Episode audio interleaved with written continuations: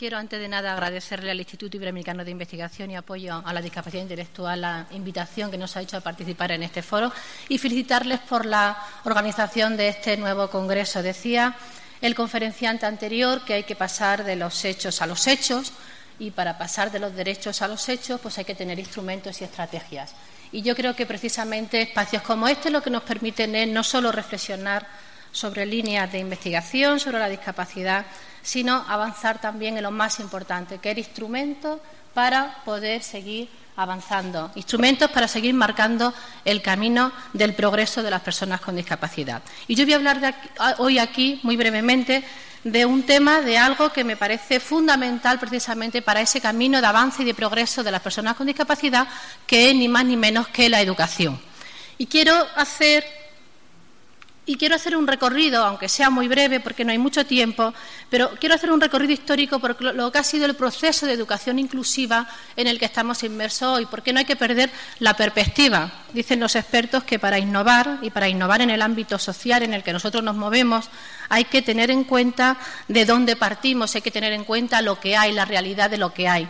Y, eso es lo que pretendo hacer es con este pequeño recorrido también. Eh, situarnos de dónde venimos, dónde estamos y cuáles son los retos para el futuro. Sobre todo teniendo en cuenta que la educación, la educación inclusiva, es todo un proceso, no es un fin y un logro en sí mismo, como muestra la imagen que os pongo en el fondo, que reconoce y refleja el mito de Sísifo, que se pasó toda la vida subiendo la piedra a la montaña, la piedra volvía a bajar y volvía a subirla, pues con la educación y con la educación inclusiva pasa un poco lo mismo, como pasa con las políticas de igualdad.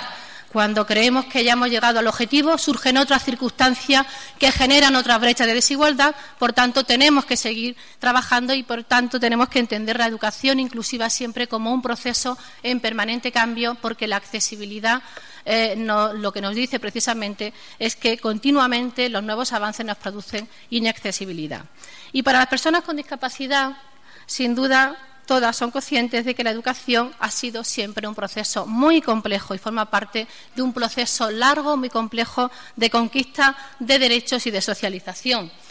Eh, en España, sin ir más lejos, y España yo creo que es uno de los países de la Unión Europea que puede presumir de haber sido pionera en modelos de educación integrada e inclusiva,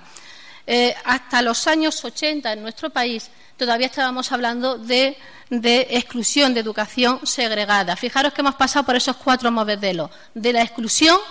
es decir, hasta mediados del siglo XX, las personas con discapacidad se les negaba el derecho a la educación, es decir, no eran personas dignas de ser educadas, no se les reconocía el derecho inherente a cada ser humano de la educación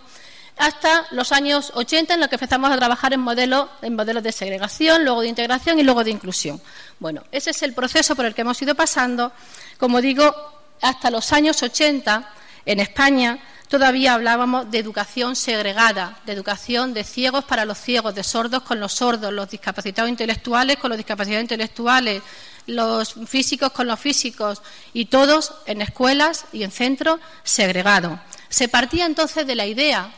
de que la educación era de mayor calidad cuando se impartía a grupos homogéneos, hasta que años más tarde los grandes pedagogos y los grandes maestros de ese modelo discriminatorio de educación se dieron cuenta que precisamente ese modelo terminaba empobreciendo el propio modelo de educación. Y se basaba, evidentemente, en un modelo médico en el que se entendía que los niños especiales tenían que ir a centros especiales con profesores especiales. Por tanto, un modelo claramente discriminatorio. De ese modelo de educación discriminatorio pasamos a la normalización, pasamos a la integración años más tarde, en un modelo que no terminaba de incluir adecuadamente. Era un proceso de normalización e integración. Los niños, nuestros niños, nuestras niñas empezaron a incluirse y a ir a escuelas ordinarias, pero el sistema ordinario no cambiaba en absoluto, ni los profesores cambiaban en absoluto. Eran los propios niños los que tenían que hacer un esfuerzo de adaptación y si no hacían ese esfuerzo de adaptación, el entorno no lo hacía, por tanto, el niño y la niña fracasaban. De ahí pasamos a ese modelo inclusivo que significaba y que significa, eso sí, que el sistema tiene que ser flexible, que no significa nada más y nada menos que el sistema tiene que adaptarse a las circunstancias de cada niño y de cada niña, tenga discapacidad, no tenga discapacidad, pertenezca a un grupo étnico, pertenezca a una condición social. Es decir, independientemente de las circunstancias de cada niño y cada niña, el modelo educativo tiene que ser flexible. Ese modelo empezó a cambiarse hacia esta nueva, hasta, o sea, el modelo educativo empezó a cambiarse hasta, este nuevo modelo de inclusión a partir de un informe que se presentó en el Parlamento inglés, en el Parlamento británico, que se llama Informe Warnock, en 1978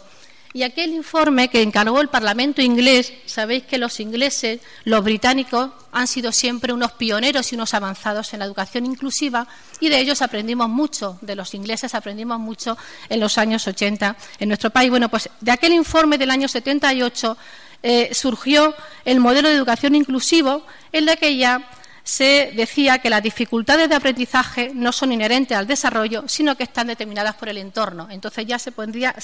empezaba a poner la atención en el entorno. De lo que yo deduzco de todo el análisis y de todos los mensajes que aquel informe eh, dio y que fue un antes y un después en el sistema educativo, que no hay alumnos con dificultades de aprendizaje, sino adultos con dificultades de enseñar. Es decir, los maestros, el profesorado, el sistema tiene que ser capaz de enseñar a todas las personas independientemente de su circunstancia y su situación. En España ese modelo inclusivo lo empezamos a, introducir con la LOCSE en los años 80. Hubo una reunión en Salamanca en el año 94 promovida por el Ministerio de Educación entonces y por la UNESCO. Y a partir de ahí empezó a cambiarse el paradigma del modelo educativo en nuestro país y ese paradigma que empezó a introducirlo la LOCSE, como digo, luego se incorporó en la ley, en la reciente ley del año 2006, que ha sido modificada ahora, y a partir de ahí empezaron a desaparecer de,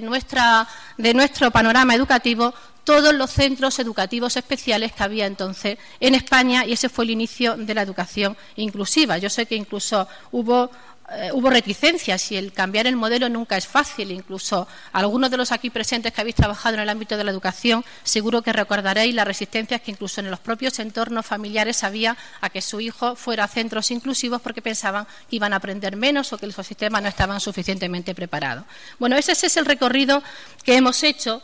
hasta llegar a la Convención de los Derechos de las Personas con Discapacidad, de la que ya se ha hablado aquí hoy, que del año 2006, y en esa convención ya no hay lugar a duda y la, eh, convención eh, claramente en un artículo muy intenso y muy denso en el que habla de, los derechos de las personas con discapacidad en la educación, eh, sobre todo lo más importante de ese artículo no solo es reconocer derechos, sino que se impone a los Estados obligaciones de cómo tienen que garantizar el acceso de todas las personas con discapacidad al sistema educativo. Y ese realmente, ese artículo, el artículo 24 de la Convención, ha sido un paso tremendamente importante en la normalización de los modelos inclusivos de educación en nuestro país y, sobre todo, ha sido una palanca para llegar a avanzar en un ámbito donde todavía habíamos avanzado poco, que es la educación superior, que es el derecho de las personas con discapacidad a llegar a la universidad. Eh, hay incluso algunos informes, como eh, este reciente del 2011 del Banco Mundial y de la Organización Mundial de la Salud, que ya nos dice que los niños con discapacidad que son incluidos en la educación ordinaria tienen muchísimas más probabilidades de terminar en la escuela, de terminar sus estudios, de llegar a la universidad y, por tanto, de encontrar empleo de muchísima más calidad y tener oportunidades de un desarrollo personal mucho más amplio. Eh, hago aquí solo un inciso, solo a modo de inciso sobre la ley orgánica del año 2013, la llamada LONCE, que seguro que muchos y muchas de vosotros habéis oído hablar de ella, porque la LONCE supone un claro retroceso con el modelo de educación inclusiva en el que habíamos trabajado desde los años 80. De momento, como sabéis, hay muchísimas eh, eh, discordancias con esta ley, fundamentalmente porque es una ley que parte, eh, que se centra en los resultados y no en la estrategia de aprendizaje y las leyes y las normas educativas no pueden estar centradas en los resultados, sino en los procesos de aprendizaje para que todos lleguemos a los mismos resultados. La ley, además, está llena de, de, válidas, reválidas, exámenes, pruebas, y ninguno de los instrumentos que la ley se establece contempla suficientes apoyos como para garantizar que todo el alumnado va a tener igualdad de oportunidades para llegar con éxito a todas esas pruebas que la ley incorpora, entre otras cosas. No me voy a detener en ello, simplemente decir que aquí tenemos un riesgo de involución. En España, como sabéis, más del 80% de nuestros chicos y chicas con discapacidad estudian en la escuela ordinaria. Yo creo que en la educación como en el empleo, España es uno de los países que, tras ratificar la Convención, eh, eh, mejor tenía los deberes hechos en este campo de la educación y del empleo. Sin embargo, como digo, esta ley eh, supone un riesgo de retroceso en lo que es este proceso de educación inclusiva. Y me voy a referir ahora muy brevemente a la educación superior y a la universidad. ¿Qué pasa con la universidad? ¿Qué pasa con nuestros chicos? ¿Llegan o no llegan a la universidad? Bueno, pues en relación a la universidad y a la educación superior, a la educación terciaria, eh, nosotros tenemos una ley, la Ley de Universidades del año 2007, que se aprobó después de entrar en vigor la Convención, que es una ley muy garantista. En España tenemos unas normas muy garantistas en este ámbito. Tenemos esa ley de 2007 de ordenación de la enseñanza universitaria. Tenemos los estatutos universitarios, el estatuto del estudiante que se aprobó en el año 2010 por un Real Decreto. Y lo que dicen todas estas normas es que todas las personas tienen el derecho a la educación sin discriminación alguna, que en las aulas tienen que hacerse los ajustes razonables, que tienen que garantizarse, en las universidades tienen que garantizar la accesibilidad, tienen, también, y nuestra ley incorpora, ya viene de atrás, una acción positiva muy importante, y es que todos los jóvenes con discapacidad, todas las personas con discapacidad, tienen matrícula gratuita en las universidades. Eso se consiguió años antes, incluso con la LISMI. Eh, y eso es una acción positiva importantísima, porque sin acciones positivas es muy difícil que nuestra gente llegue. Eh, tiene que haber reserva de plazas para alumnos con discapacidad y tiene que haber unidades de atención a la discapacidad en cada universidad. Luego, en la estrategia de universidades de 2015, que se aprobó, también habla de que la calidad y la excelencia deben abarcar todos los ámbitos incluidos en el ámbito de la discapacidad y, habla ya de que una educación de calidad tiene que ser respetuosa con la diversidad en sus diferentes manifestaciones. Es decir, que a partir de esta ley, a partir de esta norma, las universidades, yo creo que, eh, eh, y, quiero reconocerlo porque creo que han hecho un gran esfuerzo de adaptación de sus entornos y de formación incluso de su profesorado para hacer las adaptaciones necesarias para poder atender adecuadamente y en igualdad de condiciones a todo el alumnado con discapacidad que llega a sus aulas. ¿Cómo llegan nuestros alumnos y cuál es el diagnóstico? Bueno, pues eh, eh, si en España tenemos algo así como casi 700.000 jóvenes con discapacidad, según el último informe Livenza,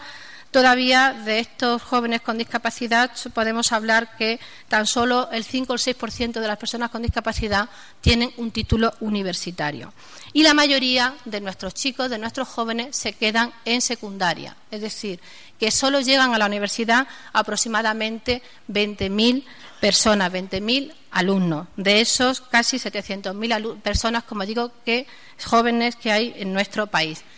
¿Y por qué se quedan eh, en la universidad, en la, educación secundaria? Pues por muchos motivos, ¿no? Por dar algunos datos, para continuar con el diagnóstico, como decía,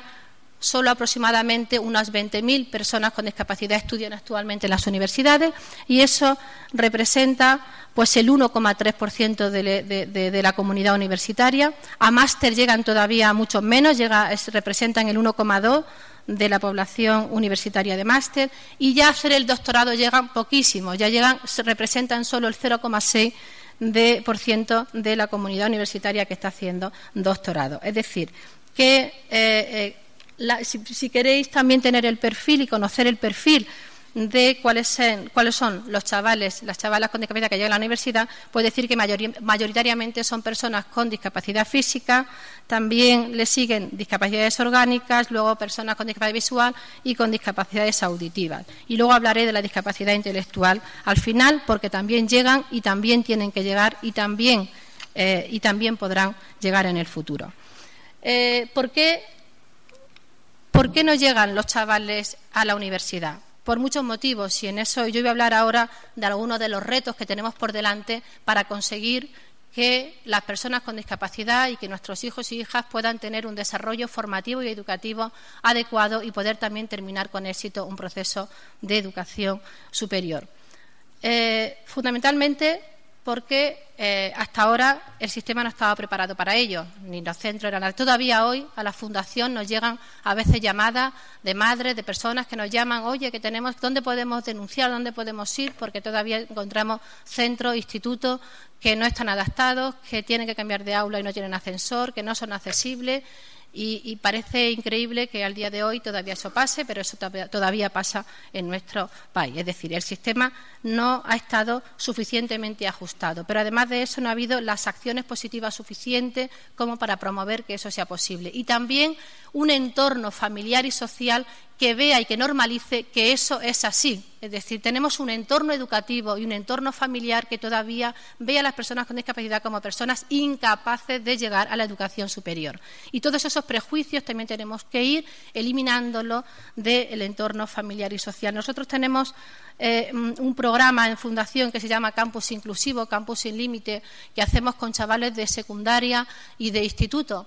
y lo hacemos con, esa edad porque y, es un programa durante, que, durante, eh, que consiste en que durante una semana los llevamos a la universidad y ellos allí conviven con la universidad, conocen qué es lo que pueden estudiar, qué es lo que pueden hacer, conocen los servicios de atención a la discapacidad, que la universidad es un espacio accesible y, sobre todo, lo que pretende es motivarles a llegar a la universidad y quitarles los miedos que tienen para llegar a la universidad. Y es un programa que está funcionando muy bien porque todos los chavales que pasan por, el, por ese programa, y es un programa de 10 días, le cambia la vida después de pasar ese programa. Porque muchos de ellos no se habían planteado ir a la universidad y después de pasar por la universidad se dan cuenta que son capaces de llegar a la universidad y que la universidad tiene las adaptaciones necesarias y que tiene personal de apoyo y que sabe que pueden preguntar cuando tienen un problema a la Oficina de Atención a la Discapacidad. Y se empiezan a romper esos miedos y a vencer esos miedos que son los que en la mayoría de los casos les hace inviable o muy cuesta arriba el logro y el objetivo de llegar a la universidad.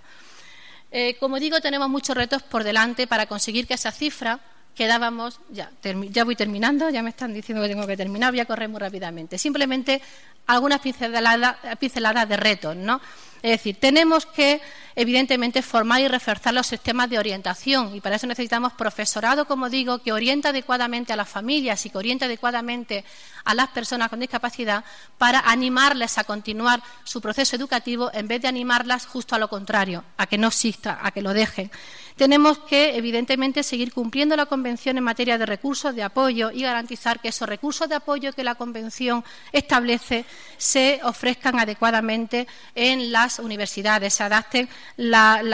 curricularmente todas las asignaturas que tengan que acceso. evitar también y favorecer que, desde el punto de vista tecnológico, no se, no se abran nuevas brechas y conseguir también que todas las plataformas tecnológicas, que son los principales instrumentos de aprendizaje hoy en día, sean, por supuesto, accesibles. Tenemos que